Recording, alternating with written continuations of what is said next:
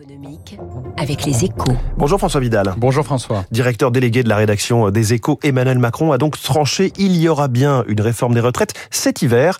Elle sera finalement précédée d'une concertation et fera l'objet d'un vote euh, au Parlement en début d'année prochaine.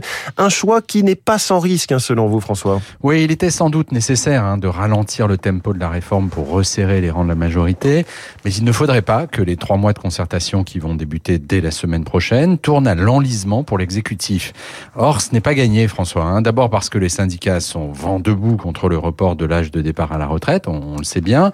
Ils vont donc faire feu de tout bois pour s'y opposer et tenter d'obtenir le soutien de l'opinion publique dans leur combat contre un texte forcément peu populaire.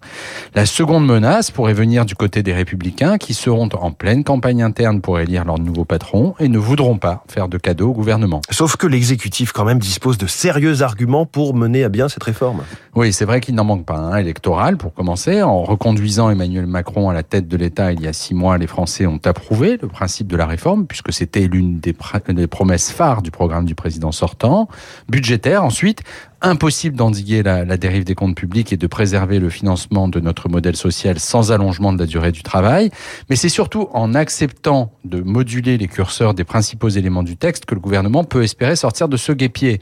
Nul doute que la question de l'âge de départ sera sur la table et si pour le moment l'objectif est fixé à 65 ans, un atterrissage à 64 ans ne dénaturerait pas forcément la réforme.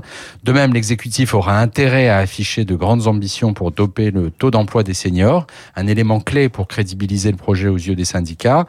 Une chose est sûre, François, maintenant que le scénario d'une guerre éclair est écarté, la guerre de tranchées sur les retraites peut commencer. La guerre de tranchées, carrément. Macron qui temporise, mais qui reste ferme sur la réforme. C'est la une ce matin de votre journal Les Échos. Merci François Vidal. Il est 7h12. Le numéro 1 mondial du lait face à la crise numéro 1, la crise énergétique. Je reçois Christophe Pied-Noël dans un instant, porte-parole de la